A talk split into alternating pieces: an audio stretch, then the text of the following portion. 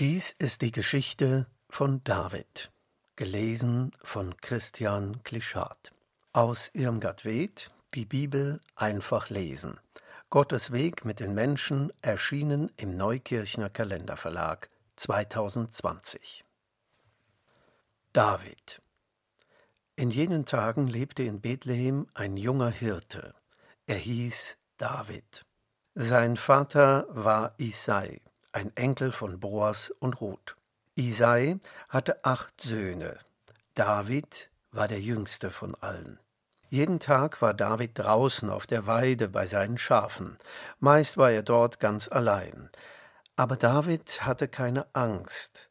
Wenn sich ein wildes Tier auf die Schafe stürzte, sprang er hinzu und vertrieb es mit seinem Stock und wenn die Schafe unruhig wurden, spielte er auf seiner Harfe und sang dazu dies Lied. Der Herr ist mein Hirte, mir wird nichts mangeln, er weidet mich auf einer grünen Aue und führet mich zu frischem Wasser, er erquicket meine Seele und führet mich auf rechter Straße um seines Namens willen und ob ich schon wanderte im finstern Tal, fürchte ich kein Unglück, denn du bist bei mir, dein Stecken und Stab trösten mich.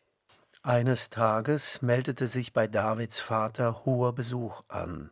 Samuel kam nach Bethlehem, um mit Isai und seinen Söhnen ein Opferfest zu begehen. Isai sah ihn schon von ferne kommen er eilte ihm entgegen. Welch seltener Besuch, rief er.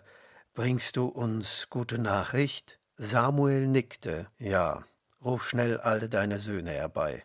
Isai wunderte sich. Was hatte Samuel vor? Warum wollte er seine Söhne sehen? Isai wusste ja nicht, dass Samuel von Gott geschickt war.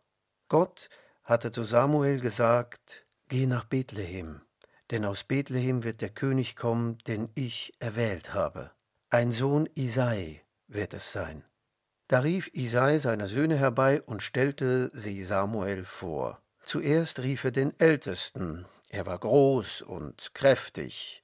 Als Samuel ihn sah, dachte er, wahrhaftig, der ist es, der wird König werden. Aber Gott sprach zu Samuel, Nein, der ist es nicht, ich habe ihn nicht erwählt, Du siehst nur auf das Äußere, aber ich schaue ins Herz. Da rief Isai den zweiten Sohn, aber der war es auch nicht, den Samuel suchte. Gott hatte ihn nicht erwählt. Da rief Isai den dritten Sohn, aber der war es auch nicht, den Samuel suchte. Gott hatte ihn nicht erwählt. Da rief Isai die anderen Söhne herbei, aber keinen von ihnen hatte Gott erwählt.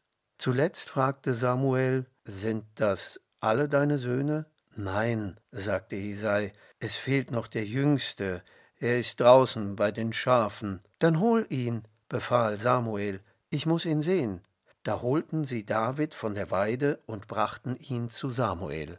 Als aber Samuel David sah, braun gebrannt und strahlend, da wusste er auf einmal, wen Gott meinte. Der ist es, sprach Gott, den habe ich erwählt. Auf, salbe ihn zum König. Da holte Samuel ein Horn unter seinem Mantel hervor, das mit Öl gefüllt war. Er goss das Öl auf Davids Haare und sagte feierlich David, Gott salbt dich zum König. Du sollst König werden über das ganze Volk Israel. David war sprachlos. Er sollte König werden? Es gab doch schon einen König im Land. Wenn Saul erfuhr, was Samuel getan hatte, wer weiß, was dann mit David geschah. David bei König Saul. Saul saß in seinem Haus und starrte vor sich hin. Er dachte an das Wort, das Samuel ihm gesagt hatte. Ein anderer wird König werden, der, den Gott dazu bestimmt hat. Mit Sorge sahen seine Ratgeber, wie sich Saul quälte, Schließlich fassten sie sich ein Herz, sie rieten dem König, lass ein Mann kommen, der sich aufs Harfespielen versteht, sein Spiel wird dir gut tun und deine dunklen Gedanken vertreiben.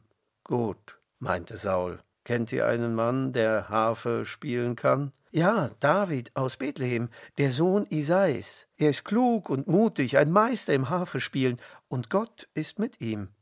Da ließ der König David an seinen Hof holen, und Saul gewann ihn mit jedem Tag lieber. Und so oft sich die Schwermut wieder auf Saul legte, spielte David auf seiner Harfe. Dann wurde es Saul leichter ums Herz, seine dunklen Gedanken verschwanden. Aber Saul ahnte nicht, dass David an seiner Stelle zum König über Israel bestimmt war. David und Goliath In jenen Tagen fielen die Philister erneut ins Land Israel ein. Die Philister waren ein mächtiges Volk, viel mächtiger als die Israeliten. Sie rückten mit einem gewaltigen Heer gegen die Israeliten vor. Da sammelte Saul sofort alle seine Männer um sich und zog den Philistern entgegen. In einem Tal trafen beide Heere aufeinander. Die Israeliten hatten ihr Lager auf der einen Seite des Tals, die Philister auf der anderen Seite. Unter den Philistern war ein mächtiger Krieger mit dem Namen Goliath. Der war größer und stärker als alle anderen Philister. Er hatte einen ehernen Helm und eine eherne Rüstung, hundert Pfund schwer, und auf seiner Schulter trug er einen langen Wurfspeer mit eherner Spitze. Jeden Tag trat Goliath vor das Heer der Philister, und jeden Morgen und Abend schrie er zu den Israeliten hinüber Hey, ihr Feiglinge, wer von euch wagt es, mit mir zu kämpfen? Und jedes Mal zitterten die Israeliten vor Angst und flohen, wenn sie ihn kommen sahen. Keiner wagte mit ihm zu kämpfen, auch nicht der König und auch nicht Jonathan, sein tapferer Sohn. So vergingen Tage und Wochen, nach vierzig Tagen aber kam David zum Heerlager, um nach seinen Brüdern zu schauen. Als er dort ankam, stand Goliath wieder auf dem Hügel, breitbeinig und riesig. Ihr Feiglinge, brüllte Goliath, kommt doch und kämpft mit mir. Warum traut ihr euch nicht? Hilft euch euer Gott nicht? Als David das hörte, packte ihn der Zorn. Wie?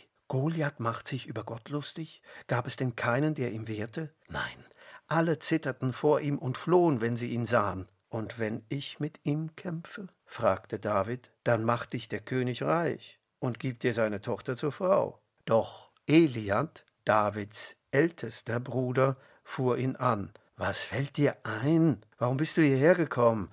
Ich kenne dich. Du machst dich nur wieder wichtig und willst dem Kampf zusehen. Was habe ich denn getan? Ich hab doch nur gefragt, entgegnete David. Da führten sie David zu Saul.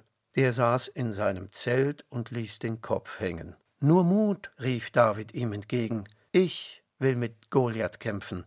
Aber Saul sah David ungläubig an. Unmöglich, meinte er, du bist viel zu jung. Goliath aber ist ein erfahrener Krieger. Keiner kann so kämpfen wie er. Doch David antwortete, ich habe schon mit Löwen und Bären gekämpft. Ich habe keine Angst vor diesem Philister. Gott wird mir helfen. Da willigte Saul ein. Gut, dann nimm wenigstens meine Rüstung und meinen Helm. Aber David konnte darin nicht gehen. Er gab beides dem König zurück, nur seinen Hirtenstab und seine Schleuder nahm er mit sich hinab ins Tal, suchte sich im Bachbett fünf glatte Steine und steckte sie in seine Hirtentasche. So zog er dem Philister entgegen. Da stand Goliath auf einmal vor ihm, massig und riesig. Wie? höhnte der Riese. Bin ich etwa ein Hund, dass du mit einem Stock zu mir kommst? Bei meinem Gott, dich mach ich fertig. Komm näher, Bürschchen. Ich will dein Fleisch den Vögeln und wilden Tieren zum Fraß geben. Doch David rief ihm entgegen Du kommst zu mir mit Schwert, Lanze und Speer, aber ich komme zu dir im Namen des starken Gottes, den du verhöhnt hast. Blitzschnell holte er einen Stein aus der Tasche, legte ihn in seine Schleuder, und schon sauste der Stein durch die Luft und traf den Riesen an seiner Stirn.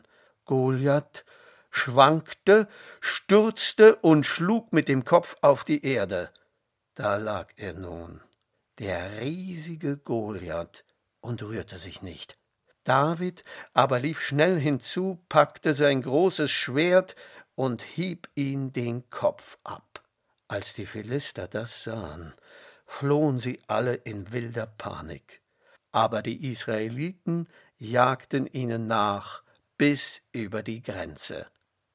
Da war der Jubel groß bei allen Israeliten, fröhlich kehrten sie heim und erzählten allen, was Gott durch David getan hatte. David muss fliehen. David war plötzlich berühmt. Im ganzen Land sprach man von ihm. Der König setzte ihn über alle seine Soldaten und gab ihm seine Tochter zur Frau. Und Jonathan, der Sohn des Königs, wurde sein bester Freund. Er schenkte David seinen Umhang und seine Rüstung, dazu Schwert, Pfeil und Bogen. Als sei David der Kronprinz, nicht er, so ehrte er David vor allen. Ja, er liebte ihn mehr als sein eigenes Leben. In jenen Tagen trug es sich zu, dass David wieder zum Kampf auszog und die Philister besiegte. Als er vom Kampf heimkehrte, zogen ihm aus allen Städten die Frauen im Tanz entgegen, begleitet von Zimbeln und Pauken, dazu stimmten sie ein neues Lied an Saul hat tausend erschlagen, David aber hat zehntausend erschlagen. Als aber Saul davon erfuhr, packte ihn die Wut. Wie? dachte er grimmig, diese Frauen ehren David mehr als ihren eigenen König? Ist David denn besser als ich? Es sieht fast so aus, als sei er der König im Land. Saul konnte das Lied nicht mehr vergessen. Auf einmal wurde ihm klar, wer der andere war, von dem Samuel gesprochen hatte. David war es. Von diesem Tag an war es um Samuel geschehen. Er konnte David nicht mehr freundlich ansehen.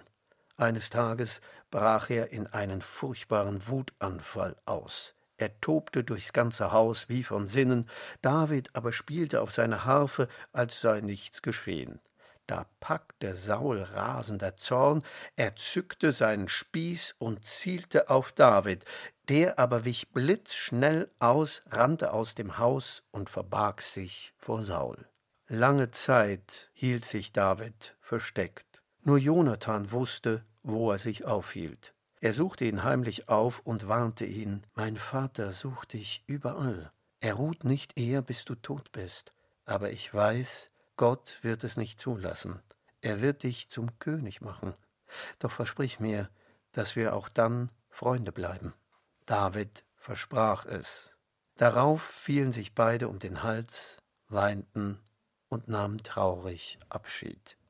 Jonathan kehrte zu Saul zurück, David aber floh in die Berge.